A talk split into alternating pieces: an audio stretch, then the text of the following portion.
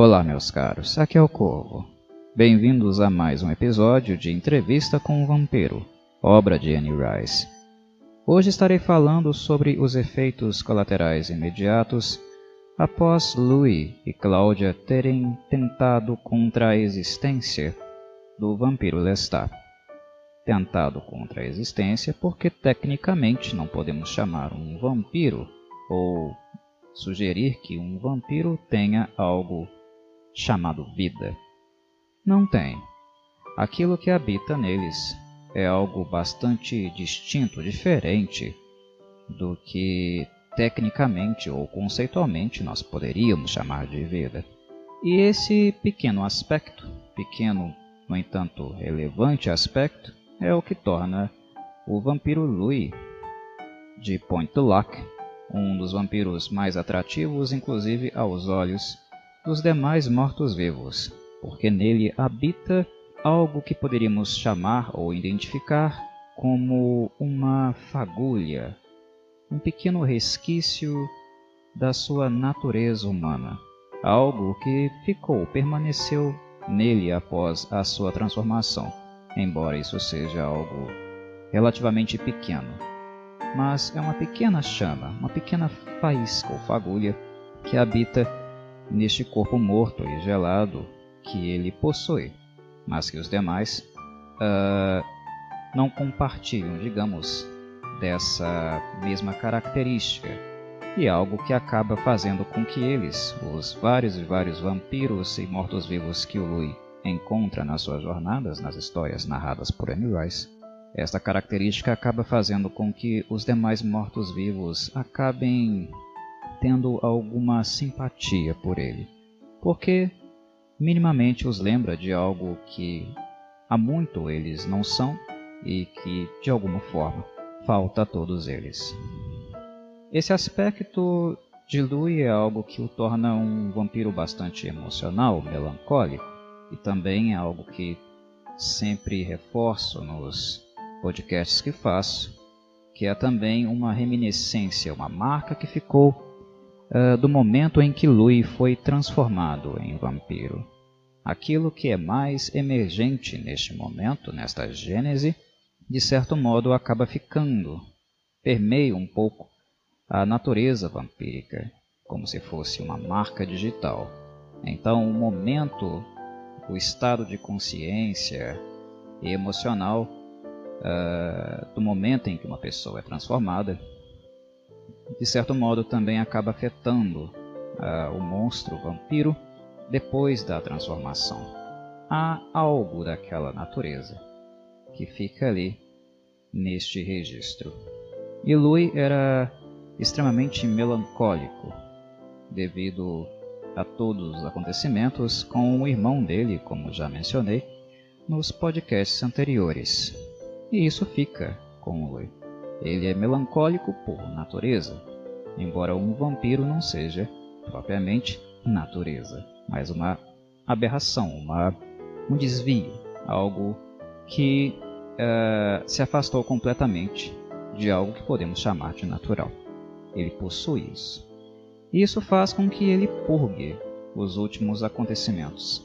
Embora eu tenha reforçado no podcast anterior que ele é tão cúmplice de um assassinato uh, como uma pessoa que planeja, mas não se envolve diretamente.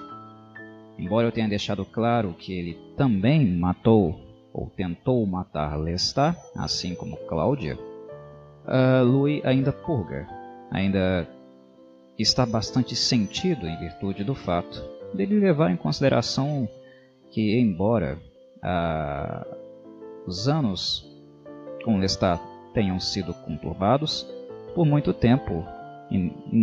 Inevitavelmente, ele foi o seu mentor, ele foi a sua única referência, foi aquele que o abraçou para o vampirismo, embora seja uma maldição, não seja necessariamente uma bênção, mas ele foi seu mentor, seu guia e tudo o que ele conheceu uh, por muito tempo. E embora agora ele se sinta livre e tenha no seu horizonte a possibilidade da liberdade de retornar a lugares que possivelmente ele já esteve, ou aqueles que ele ainda não conheceu, mas poderia conhecer. O fato de agora não estar preso aos desejos e ditames de Lestat não é suficiente para que ele deixe de considerar ou sentir uh, um peso e um sentimento de culpa em virtude do que ele colaborou uh, para fazer que foi basicamente a ruína de Lestat. E a postura de Louis em relação à postura de Cláudia é completamente distinta. Cláudia não sente o impacto. Ela se apega mais ao sentimento de liberdade, ao fato de agora poder fazer o que bem entende, algo que ela já fazia bastante, mas não totalmente livre, ela ainda tinha algum pequeno cerceamento aqui e acolá, que era manifesto quando ela cruzava limites ou entrava em conflito com os desejos de Lestat, a mesma percepção, a mesma reação não é a que encontramos em Louis. Se Cláudia agora abriu as asinhas e está pronta para voar, Louis as abriu também, mas abriu parcialmente. Ele ainda uh, projeta o futuro com a perspectiva do passado. Louis se abre para o futuro, mas ele carrega consigo ainda muito do seu passado, o que é algo bem Louis, se nós pararmos para pensar. O Louis uh, é um vampiro que tem uma dificuldade imensa de superar os traumas que ele passou. Ele tem uma dificuldade tremenda de colocar uh, o passado no passado, deixá-lo lá. Ele é um vampiro muito culposo, ele dificilmente se perdoa por aquilo que ele fez ou por aquilo que ele acha que deveria ter feito e não fez, por aquilo que ele se omitiu de fazer, que inclusive é algo que se aplica né, ao atentado que Cláudia planejou para Lestat. Louis assistiu. Louis assistiu aquilo e também participou do ato. Ele poderia ter agido diferente, ele poderia ter uh, refletido um pouco mais sobre o que poderia estar acontecendo, ter prestado um pouco mais de atenção, ou de alguma forma ter impedido Cláudia de fazer o que ela fez. Mas não ele se omitir. E ao se omitir, ele também acaba se tornando um cúmplice. Algo de Louis indicava um pé para fora, mas ele sempre teve um pezinho dentro. Ele queria estar longe de Lestat, mas ainda prezava por algo da presença de Lestat, a história que teve com ele. Então, não era, digamos, uma uma sensação de carta de euforia totalmente para o Louis, como é para a Cláudia. Ele queria descobrir mais e se sentia uh, castrado, impedido de fazer isso por Lestat. Uh, mas ele não odiava Lestat de todo. Isso já aconteceu, isso já foi um momento da dinâmica do relacionamento entre os dois vampiros, mas no momento da morte de Lestat, isso havia uh, se pacificado um pouco, principalmente devido ao aparecimento de Cláudia. De certo modo, o Lestat acabou apaziguando o Louis com o seu plano diabólico maléfico de criar a Cláudia. O plano dele uh, por linhas tortas, acabou dando certo, por mais perverso é, que ele seja. E nesse sentido, Louis e Lestat, a relação entre os dois acabou realmente se pacificando. Então ele não era uh, movido pelo ódio. Não era ódio que ele sentia de Lestat, não mais. Anteriormente ele chegou a sentir. Agora era apenas uma estagnação, a possibilidade de não dar um passo adiante. Com Claudia isso diferente. Era puro ódio. Era apenas ódio o que ela sentia. O seu desejo era de realmente destruir o vampiro Lestat. Mas bem, uh, Louis convive agora com a imagem do seu mestre morto, a certeza de que ele foi consumido pela morte, foi levado pela poderosa e inabalável Dama Negra da Morte, e cogita o fato de finalmente poder voltar à Europa. Louis não se vê mais como um europeu, embora tenha se estabelecido em New Orleans, ter cuidado dos negócios da família ali, falar francês, ter a tradição uh, fortemente europeia. Para ele, uh, ele é um crioulo, como se diz. Uh, ele não é totalmente europeu. Louis reconhece que ele foi americanizado de alguma forma e as suas raízes europeias são algo bastante distante na sua identidade e em sua personalidade.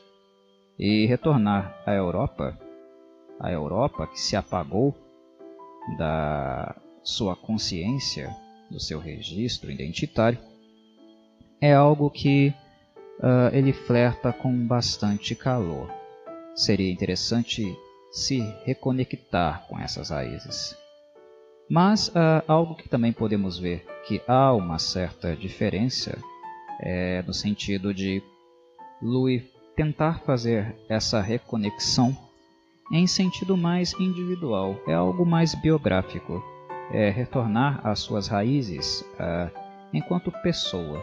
Pelo menos é aquela, aquela pessoa, aquele, aquela pequena chama, aquela pequena faísca humana, talvez pulsando novamente e deixando afoito, interessado em retornar, reco é, é, recobrar algo que ele uh, perdeu, algo que ficou distante. Seria literalmente reconectar com as suas raízes, as raízes do Louis de Point du Lac.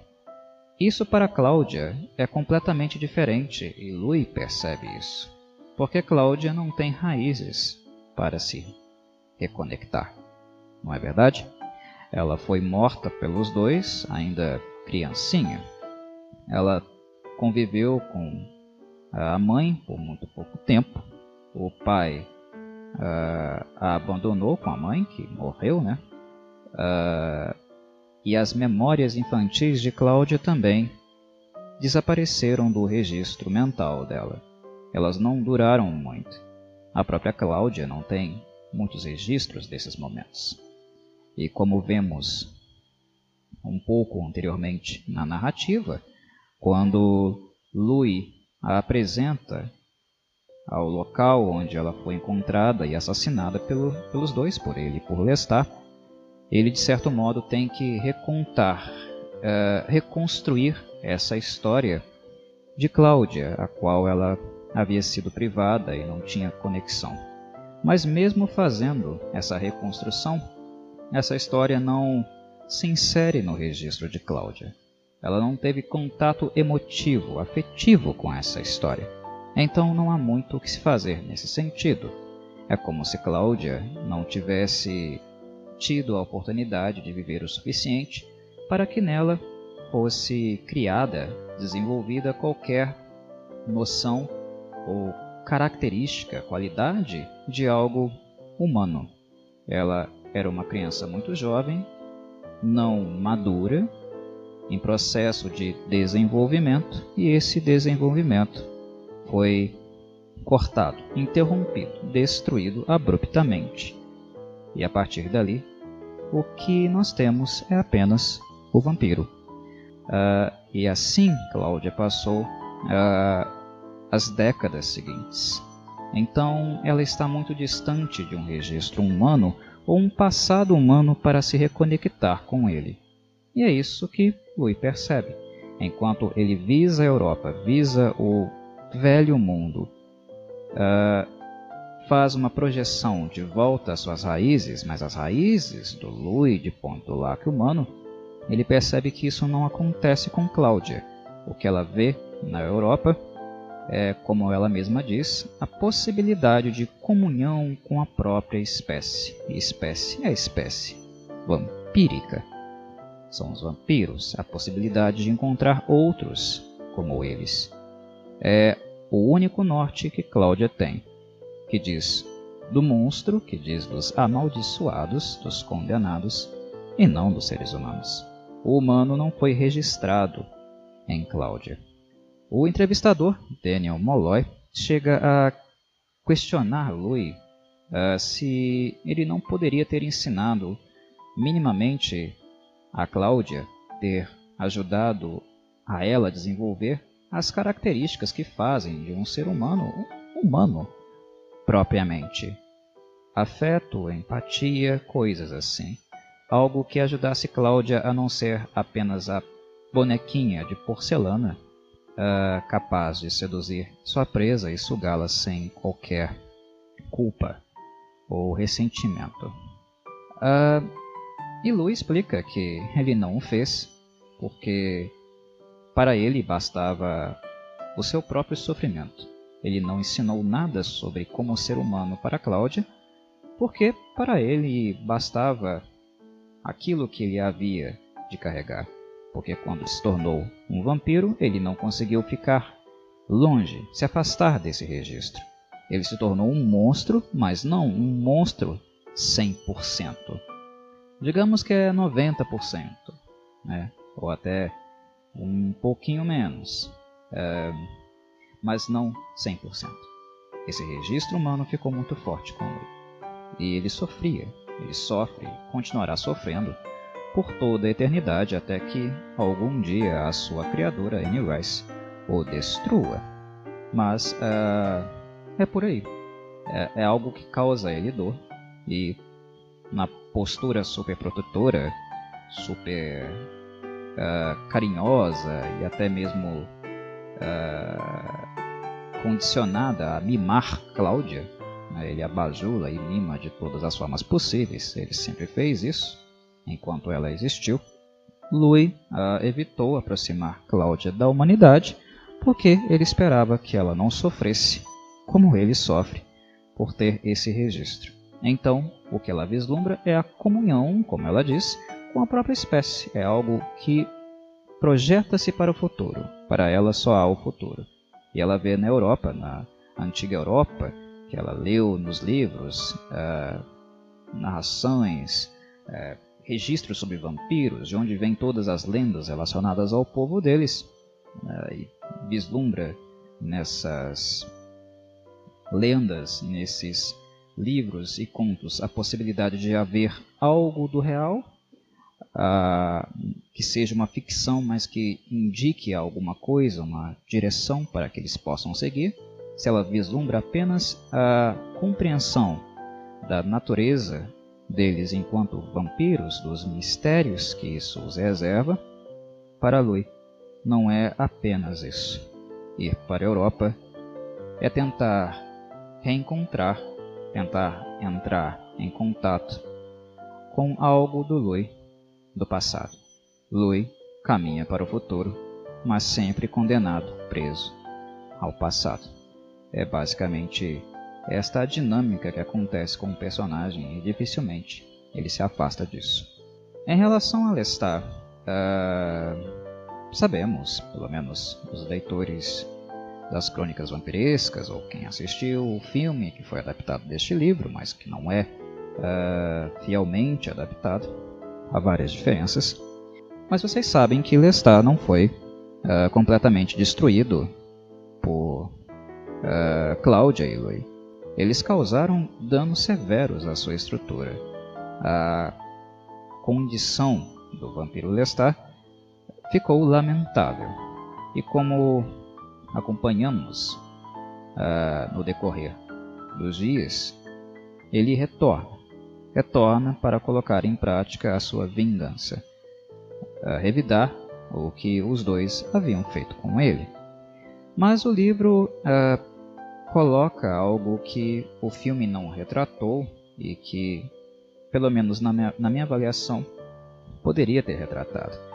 Porque no livro é mencionado que Lestat uh, havia estado recentemente com um músico, acompanhando um músico que possivelmente seria a sua vítima. Mas aos poucos ele foi revelando a Lui o interesse de talvez encontrar um novo companheiro em virtude dos constantes conflitos que ele tinha com Cláudia e também com ele. E antes da noite que Lestat reaparece, uh, ele havia enviado esse músico, esse jovem rapaz, para sondar Louis. Uh, era como, na verdade, é como se Lestat quisesse saber como estava sendo a reação de Louis. Notem que ele não dá instruções ao músico para procurar Cláudia, mas para procurar Louis. Isso é um sinal que Lestat, possivelmente ainda, mesmo um, entre aspas, morto, né, mesmo entre aspas, assassinado uh, por ambos, por Louis ele ainda nutre uma certa expectativa de perceber, uh, extrair dele algo que minimamente revele alguma empatia. Lestat se importa com o que Louis pensa, com o que ele sente e, como o narcisista que ele é, pensa e sente em relação a ele. Então ele envia o músico ainda para sondar o Louis, que burramente é algo bem burro e estúpido do Louis, convenhamos, não, ele não consegue juntar os pontos, mesmo vendo que esse músico está bem pálido, num estado bem adoentado, digamos, é assim que Annie Rice descreve no livro, e com dois furos no pescoço, o que claramente é um indicador do vampirismo. Não foi um inseto, não foi um morcego que mordeu, e Lui, por já ter mordido muitas pessoas a essa altura, é capaz de reconhecer que tais mordidas são mordidas de um vampiro. E ele não junta uh, um, um ponto com outro. Ele não leva esses dados apresentados claramente para ele com tanto ímpeto, com muita atenção, o que é um erro, porque poderia ter evitado o ataque, a possibilidade de serem destruídos pelo Lestat na noite seguinte, que retorna justamente com esse jovem, com o um músico, e com ele já transformado. Nos momentos em que Lu está com Cláudia no barco, eles cogitam o que aconteceu com Lestat, o que possivelmente aconteceu com ele. Como ele pode ter tido essa ânsia de permanecer vivo, ou a ânsia de retornar uh, para casa, para vingar-se dos dois, ou algo nesse sentido. Esse desejo de Lestat pela vida. É a interpretação, pelo menos a interpretação de Cláudia, quando ela está conversando com Louis e cogitando o que aconteceu com Lestat. No filme que foi feito, Lestat fala sobre isso, o que ele fez, como ele se alimentou da vida no fétido e pútrido Mississippi. Não é o que acontece no livro. Essa conjectura, uh, essa reflexão é algo que Louis e Cláudia fazem em um momento mais tranquilo durante a viagem de barco que eles fazem para a Europa. Eles tentam reconstituir os passos de Lestat até a noite fatídica que ele volta para casa acompanhado do seu novo aprendiz para tentar uh, destruir Louis e Cláudia. Fora isso, uh, as diferenças, né, obviamente apontam também para o fato do músico não ter sido apresentado no filme essa reconstituição é, dos passos de Lestat ter sido feita por ele mesmo. Mas no mais, as coisas são muito parecidas com a adaptação cinematográfica. A, a aparência de Lestat está terrivelmente uh, prejudicada. Ele está terrivelmente uh, destruído. O corpo dele não é nada mais do que uma casca, um mero vestígio daquilo que algum dia ele foi, inclusive não apenas na pele, na carne, mas também nos olhos, né? Ele parece um zumbi, um morto-vivo ambulante. E o pouco de força que ele conseguiu extrair foi justamente do músico que ele foi procurar. Se alimentou dele e conseguiu um pouquinho de força e energia para poder voltar até a casa. O resto foi, certamente, é alimento conseguido através dos animais de Nova Orleans, das regiões pantaneiras. Né? E a cena da, do assalto e o seu término é bem parecido com o que foi retratado na sétima arte. o conflito, o combate, o fogaréu, né, o incêndio, mas com a diferença dele estar sendo acompanhado, possivelmente na esperança né, de ser protegido, ter algum tipo de ajuda, visto que o Lestat, embora seja extremamente forte e poderoso, é incrível como ele uh, está de pé, como ele conseguiu vencer a morte mais uma vez, né? Uh, vencer a sua destruição e ruína. Uh, embora ele tenha conseguido fazer isso, isso seja incrível, é claro que a condição atual dele não é a mesma para ele entrar em um conflito direto com o Louis de Pontelac. Embora, mesmo assim, mesmo totalmente ferrado, numa condição uh, lamentável, ele ainda tenha conseguido fazer isso muito bem. É um ponto que nós precisamos também destacar aqui. O embate com o Lui não foi dos mais fáceis para o Lui, embora o Lui estivesse em condições muito melhores do que as dele. Uh, o outro vampiro acaba entrando também em conflito com Cláudia, embora pequenininha e muito mais frágil, ela até que consegue se sair bem, porque Volto a repetir, a Cláudia não é nenhum bebê vampiro mais, ela tem décadas e décadas de existência. E o desfecho dessa cena é com um incêndio. E assim, eles partem para a desejada e, pelo menos pela perspectiva da Cláudia, esperançosa Europa. Aquela que possivelmente poderia dar a eles, graças às lendas e os indícios do vampirismo, principalmente na parte oriental, algum indício da sua espécie, das suas origens. No barco, o Lui entra em um estado bastante reflexivo, de grande meditação, porque ele é tomado por um medo, um medo constante da ameaça de Lestat. O que sabemos que é algo assertivo, porque ao retorno triunfante de Lestat, é algo que nós devemos levar seriamente em consideração. Não é algo qualquer. Longe disso. Depois do que eles fizeram com ele, ele definitivamente deveria estar morto. Mas estamos falando de Lestat de Lioncourt.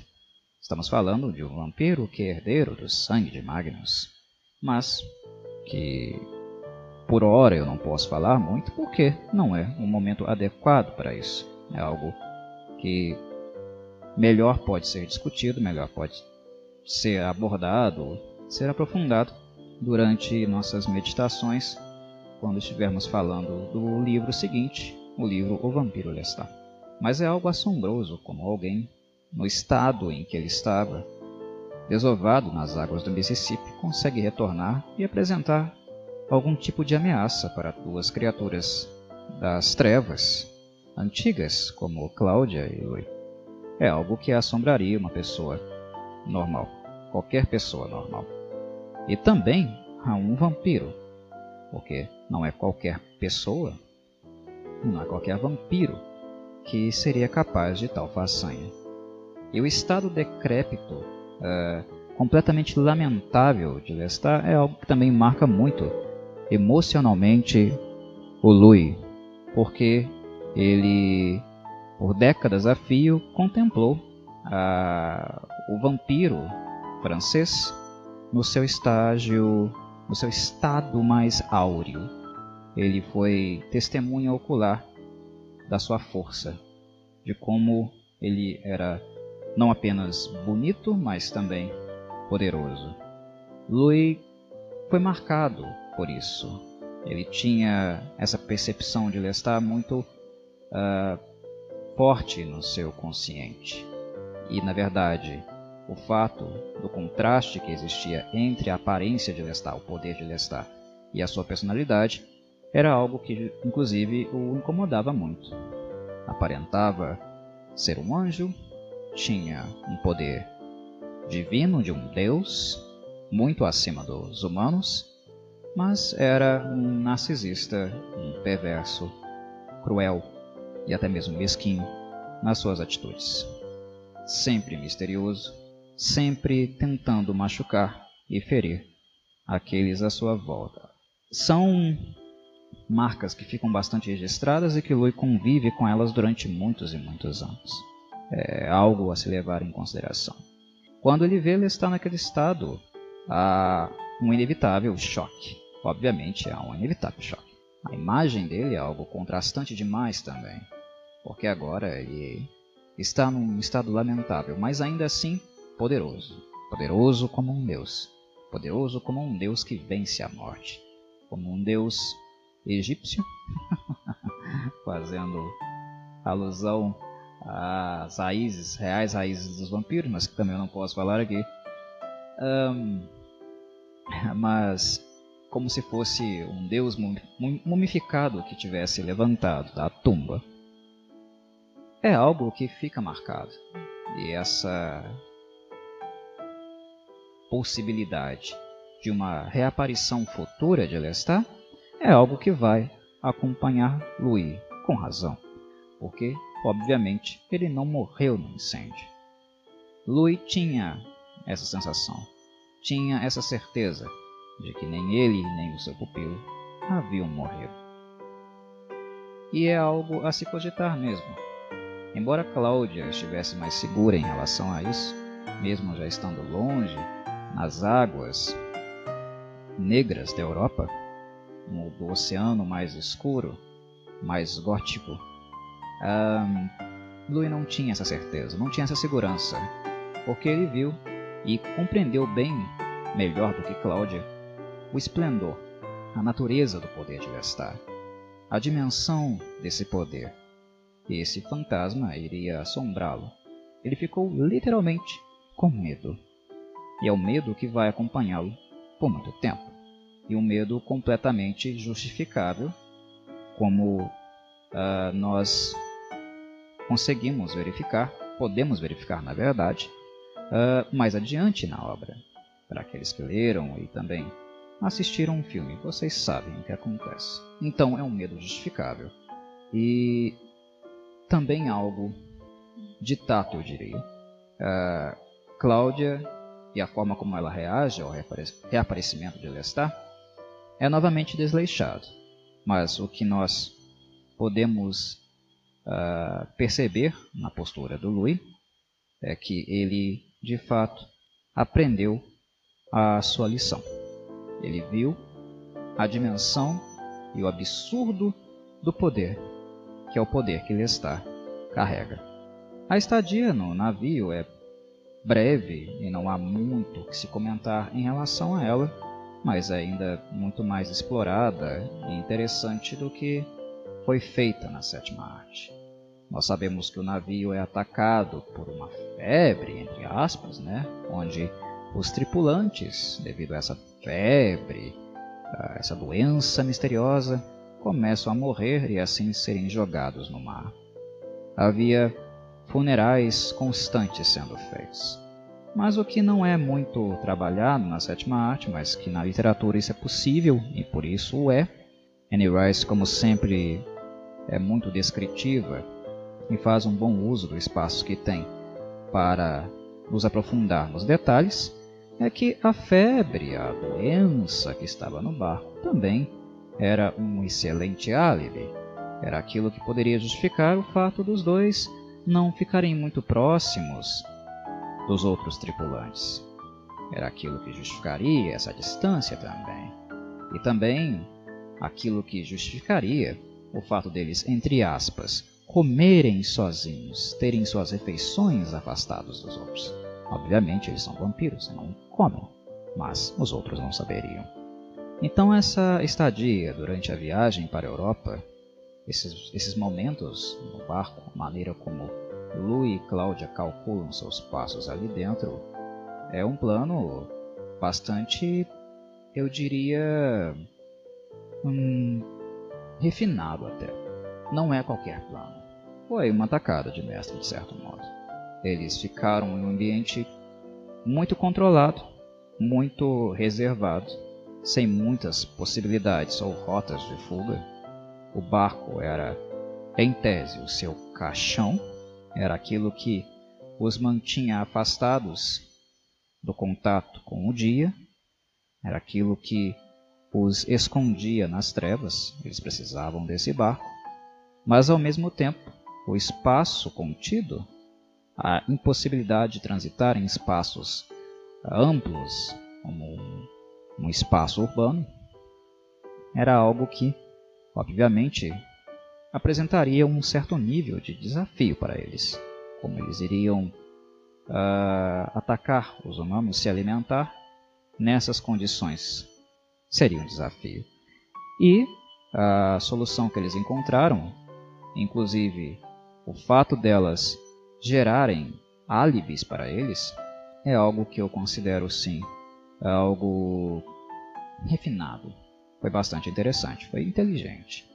E durante a viagem, o que nós acompanhamos é uma certa despedida daquele ambiente caloroso, uh, mais vivo, mais verde, intenso, que nós estávamos acostumados a acompanhar, visto que agora a obra entrará mais dentro de um cenário gótico, um cenário mais antigo, do mundo antigo.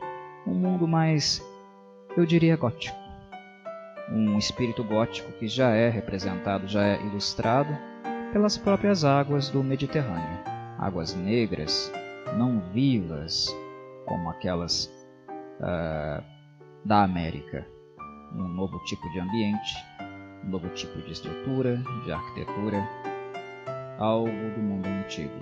Um mundo cheio de mistério, um mundo que também, de certo modo, em grande parcela, foi, eu diria, é também um mundo esquecido do passado, morto. O Mediterrâneo, assim como a antiga Europa, o velho mundo, é algo que se encaixa melhor, é algo que caracteriza melhor o local, o lugar de um condenado. Um vampiro, de certo modo, tem esse espírito melancólico, esse espírito gótico. Ele está muito mais próximo da morte do que da vida. E todo esse ambiente antigo, desgastado, decrépito da Europa combina muito mais com o espírito vampiresco. E é algo que, obviamente, irá afetar o Lui emocionalmente, e é exatamente isso o que nós vemos acontecer. Até porque estar mais próximo do vampirismo é algo que sabemos que causa sentimentos mistos no Lui, ou até mais negativos, eu diria. É o que nós vemos acontecer. O Lui não vê o vampirismo como uma bênção, nunca o compreendeu dessa forma, não sente o vampirismo deste modo. E o que nós vemos é que a aproximação da sua natureza de um mundo antigo e mais adequado ao vampirismo, como aquele narrado nos livros e nas lendas que Cláudia tanto leu sobre a Europa Oriental e os vampiros que lá existiram, entre aspas, é algo que deixa o Lui uh, melancólico e até mesmo desolado novamente, porque ele está voltando a este mundo que ele queria voltar, queria se reconectar com as suas raízes, eu lembro, mencionei isso no início do podcast, mas ao mesmo tempo é algo que fatalmente o aproximará do vampirismo. E aí ele começa a ponderar sobre o preço daquilo que eles estão buscando, o preço dessa resposta, o preço de saber de onde eles vieram, caso eles encontrem essas respostas para as perguntas sobre a origem deles. Cuidado com o que desejam. É algo que ele já havia experienciado, ele já havia aprendido justamente no momento em que ele foi abraçado pelo vampirismo o momento que Lestat o inseriu na vida após a morte, Louis sabe muito bem aquilo que ele perdeu, aquilo que ele nunca mais será uh, capaz de recobrar e aquilo que ele nunca mais será capaz também de esquecer que perdeu, algo que ele terá que carregar por toda a eternidade. O preço que ele pagou foi um preço caro da transição da vida para a morte, para a vida vampiresca, algo, algo se perdeu. E o preço foi muito elevado. E agora ele pondera se essa busca por respostas não envolve também um preço muito alto, um preço muito duro e doloroso a ser pago, o que novamente é algo sensato de se imaginar e cogitar e pensar. Mas vou parando por aqui, vou encerrando aqui mais um episódio de Entrevista com o Vampiro. Espero que novamente tenham apreciado, gostado do bate-papo e nos vemos em um futuro episódio. Saudações, Corvides!